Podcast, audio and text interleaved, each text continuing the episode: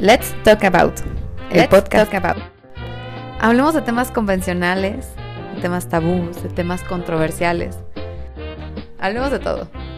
Quédate a disfrutar. Por Pato Navarro. Hola, yo soy Pato Navarro y bienvenidos a otro podcast de Let's Talk About.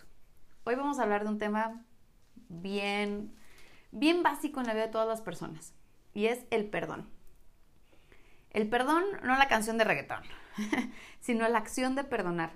Olvidar la falta que ha cometido otra persona hacia nosotros y dejarla ir sin rencor ni castigarlo, simplemente liberarnos de, una, de, este, de esta obligación de, de vivir aferrados a, al dolor. El perdón o la acción de perdonar, perdonar tal cual, es el ejercicio humano de ascenso para pasar de las ganas de venganza a la compasión o pasar de la ira a la compasión, ¿sí? No, no es solamente una virtud religiosa, estamos acostumbrados a que solamente las personas que están en alguna religión tienen que perdonar. Si eres una persona católica o cristiana o te gusta leer la Biblia, te invito a que leas eh, Proverbios 17, versículo 9, Efesios 4, 32 o Lucas 6, 37. Pero si no eres una persona que se ha llegado a Dios, te invito a que escuches lo siguiente acerca de qué es el perdón. Haciendo mucho del research, encontré en TED, las pláticas TED, la plática de un señor que se llama Leonel Narváez.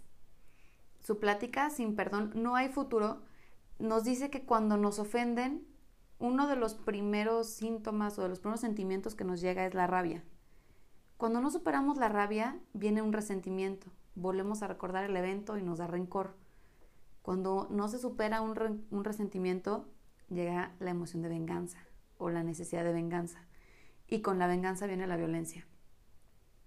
Este hombre también nos dice que cuando se da una ofensa se fracturan tres pilares en la vida de la persona. Su seguridad, su significado de vida y su capacidad de socializar. Cuando ofendemos a alguien le estamos fracturando tres de estos pilares y a lo mejor cuando yo ofendo a alguien le estoy rompiendo estos tres pilares a alguien. Por eso es tan importante llevar la, la fiesta en paz y con cuidado. A veces decimos, ¿qué tengo que perdonar o de qué tengo que pedir perdón? Depende mucho de la perspectiva humana. Quizá el otro no pensó que me estaba dañando con cierta actitud, pero de aquí nace justamente la importancia de hablar. Deseamos en otro podcast tener comunicación impecable, ¿sí? Es importante saber haciendo uso de nuestra inteligencia emocional, es necesario saber qué tenemos que pedir. Si no hablamos y no externamos lo que estamos sintiendo, a lo mejor la otra persona nunca piensa que, se, que nos lastimó y entonces tenemos todo este tipo de complicaciones en el que eh, tenemos malos entendidos y en el que nunca decimos, nunca me pidió perdón, idiota, maldito. Cuando quizás no se dio cuenta, güey. Entonces, hay veces en las que, digo, hay que recordar que hay tipos de problemas en que las dos personas se hieren y las dos personas tienen que aprender a pedir perdón, a perdonar y tienen que ceder. Hay veces en que si no externamos lo que sentimos, a lo mejor nunca vamos a obtener el perdón deseado. Pero ¿qué pasa cuando tenemos o no hicimos nada malo y tenemos una ofensa de alguien? ¿Por qué es importante saber perdonar o para qué? Creo que es más importante el para qué que el por qué. ¿Para qué saber perdonar? Cuando alguien te ofende o te traiciona, física o mentalmente, se generan emociones de frustración, de dolor, de ira, de resentimiento y ya decíamos de venganza y con ello viene la, la violencia. Pero físicamente, ¿para qué tenemos que perdonar? Una persona que no perdona físicamente tienden a sufrir, o ese tipo de personas tienden a sufrir más altos niveles de presión arterial, aumento de frecuencia cardíaca. Por el contrario, si estamos acostumbrados a perdonar, físicamente o las personas tendemos a bajar el dolor crónico, bajamos nuestro comportamiento violento, tenemos menos problemas cardiovasculares y, a comparación, aumenta la mitigación de niveles de ansiedad y de depresión. Por eso es tan importante perdonar.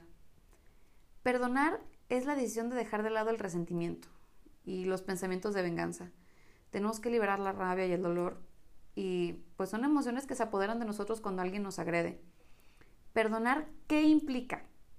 Comprenderse a uno mismo y al otro, haciendo uso de la razón. En otro podcast también hablábamos de la inteligencia emocional, Tenemos que aprender qué es el sentimiento que nos llevó con la agresión del otro y tenemos que darle una razón, tenemos que analizarlo un poquito, no podemos dejarle todo al, al ahí se va. Perdonar es liberarse de las emociones negativas, es la capacidad de comprender la perspectiva de los demás, quitando prejuicios, cuestionamientos, rencores y reproches. Perdonar también es subir la autoestima. Ya dijimos que cuando alguien te, te agrede o, o alguien te ofende, baja nuestra autoestima. Bueno, perdonar la sube. Nos permite ser más generosos, nos permite tener la oportunidad para entender que también no somos perfectos y que la cagamos. Y también nos enseña de la humildad. Porque cuando no perdonamos o cuando alguien nos pide perdón, y a mí me ha pasado un chingo, me siento como victoriosa, así como que, ah, huevo, claro que me iba a pedir perdón y la chingada. Y, mm, o quiero que lo castiguen porque ya admitió que la regó. Cuando realmente perdonar también implica el no guardar un resentimiento. Entonces también perdonar nos enseña a ser humildes. Creo que parte importante de perdonar no solamente es el hecho de no de no guardar un, una esperanza. Y a, lo que voy es esto. Estamos acostumbrados a que si perdonamos, a huevo tiene que haber reconciliación. Y no siempre es así. Lo voy a mencionar en cuatro puntos. Hay cuatro elementos del perdón que son básicos. Uno, expresar la emoción. Como ya dije antes, si hablamos un poquito con inteligencia emocional, tenemos que ser capaces de expresar lo que estamos sintiendo. La persona que perdona necesita expresar cómo se siente para distinguir sus emociones. Y, muchas veces no tenemos a la persona para gritarle cara a cara así de, ah, me hiciste esto. Pero hay un chingo de técnicas. Puedes hacerle una carta y a lo mejor nunca mandarla. Luego está la técnica de quemarla y que desaparezca, pero ya expresaste lo que sentías. También hay otra técnica que es gritarle a una silla vacía o si estás en algún tipo de entrenamiento con coaching y estas cosas, puedes poner a alguien representando a la persona que tiró y decirle todo lo que le tengas que decir. O sea, hay muchas formas de poder expresar nuestras emociones, pero hay, que expresarlas. Si no, nunca las vamos a soltar y nos van a causar un montón de problemas. Otro de los elementos claves del perdón es entender el porqué. Cuando no entendemos el porqué del problema, nuestro cerebro va a seguir buscando una explicación y se nos puede venir una neurosis tremenda. Por eso es tan importante entender el por qué o qué está pasando, cuál fue la razón de que la otra persona, qué quizás está pasando por la mente de otra persona. Aquí tenemos que irnos con muchos tientos.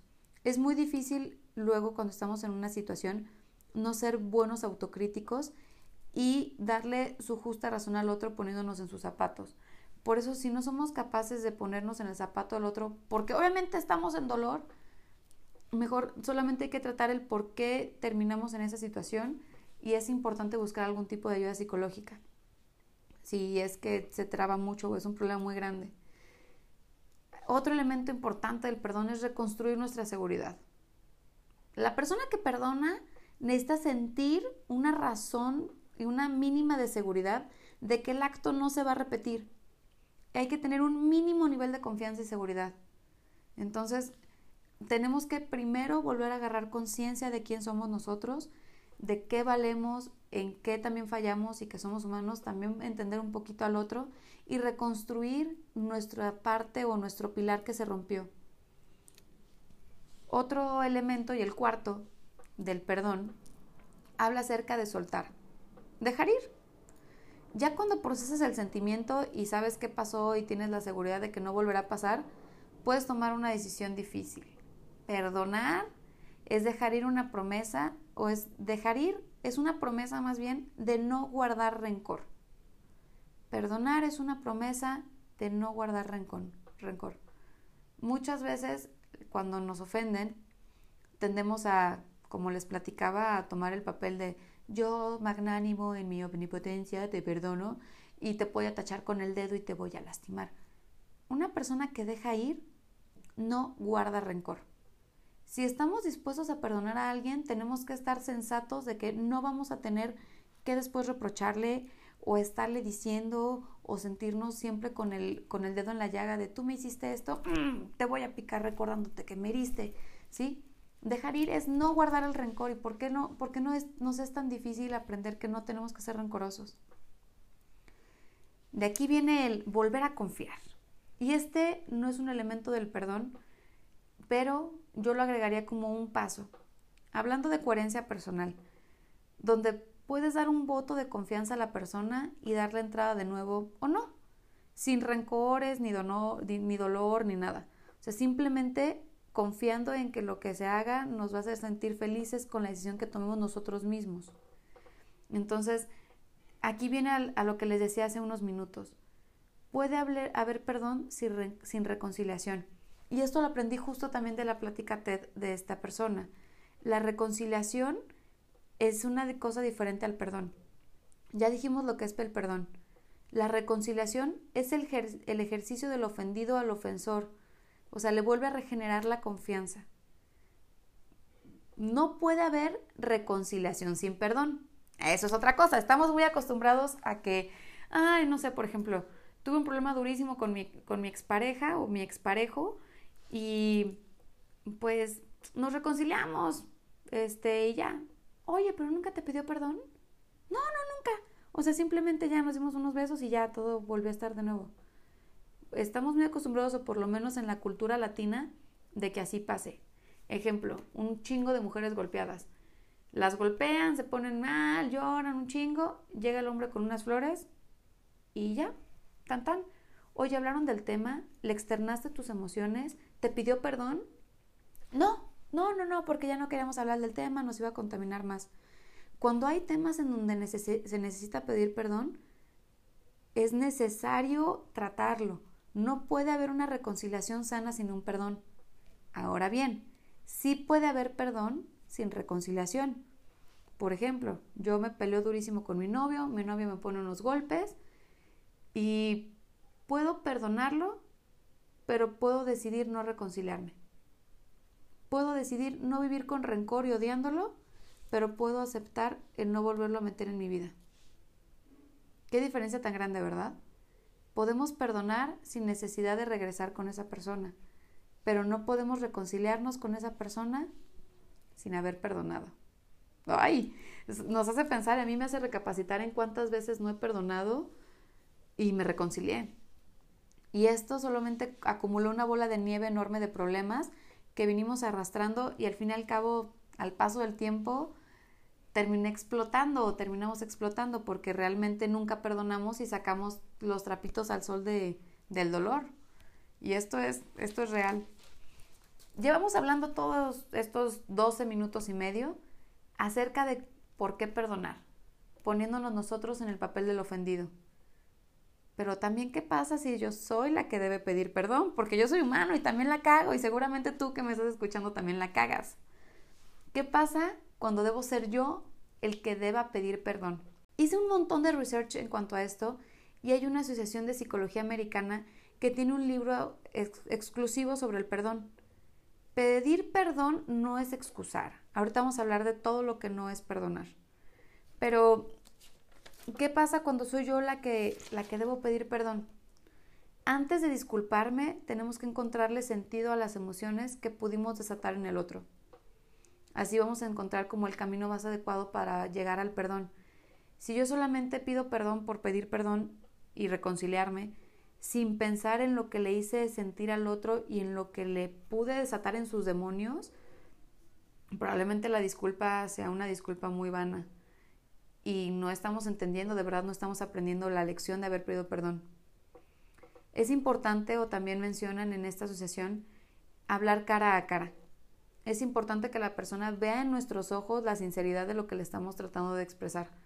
Y si es necesario, explícate lo más amplio que puedas y necesites para decir también lo que pasó por tu cabeza y del por qué decides pedir perdón.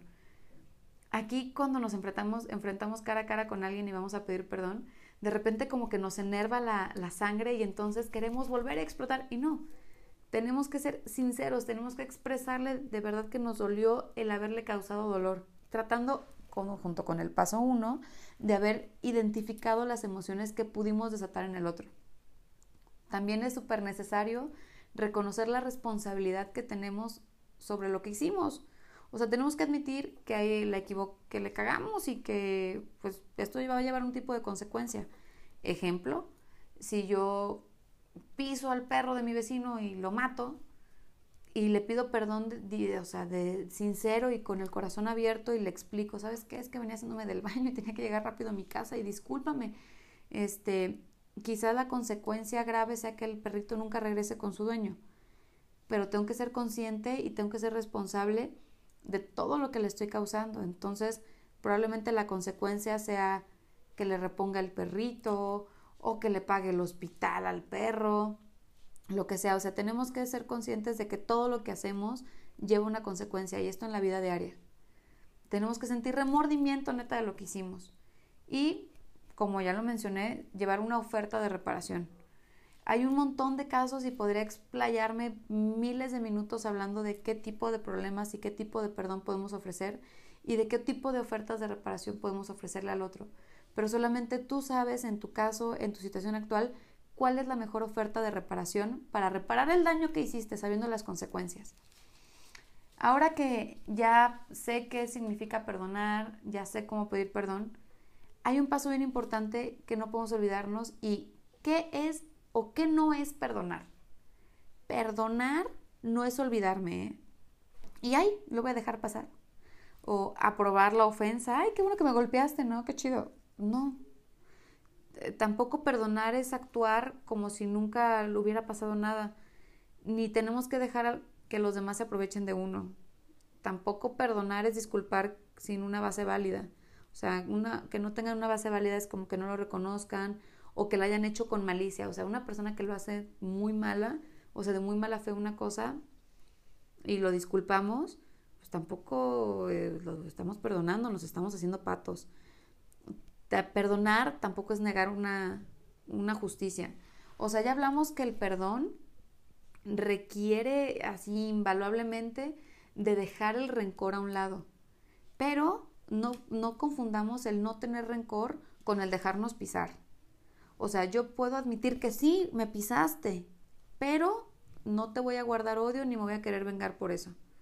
Pero no puedo olvidarlo. O sea, puedo no no traerlo a mi futuro, puedo no guardarte rencor, puedo no generar o tener ganas de venganza, pero no me puedo olvidar ni puedo dejar que, ay, se me olvidó, no, no, nunca pasó nada. Es como la típica señora que golpean y se queja de que la golpean y cuando el hombre le llega con unas flores, no con el perdón, le llega con unas flores, se reconcilian y se hace mensa. Y luego le preguntan con el tiempo, oye, ¿y qué pasó con ese evento? No, es que ya lo perdoné. ¿Neta? Ya lo, olvidamos y, y ya. No, olvidar no es, no perdonar no es olvidar. O sea, tenemos que ser bien conscientes de, de todo lo que nos rodea, porque no podemos dejarnos acaparar por el pum, rápido. Ahora, ya vimos que también no es perdonar.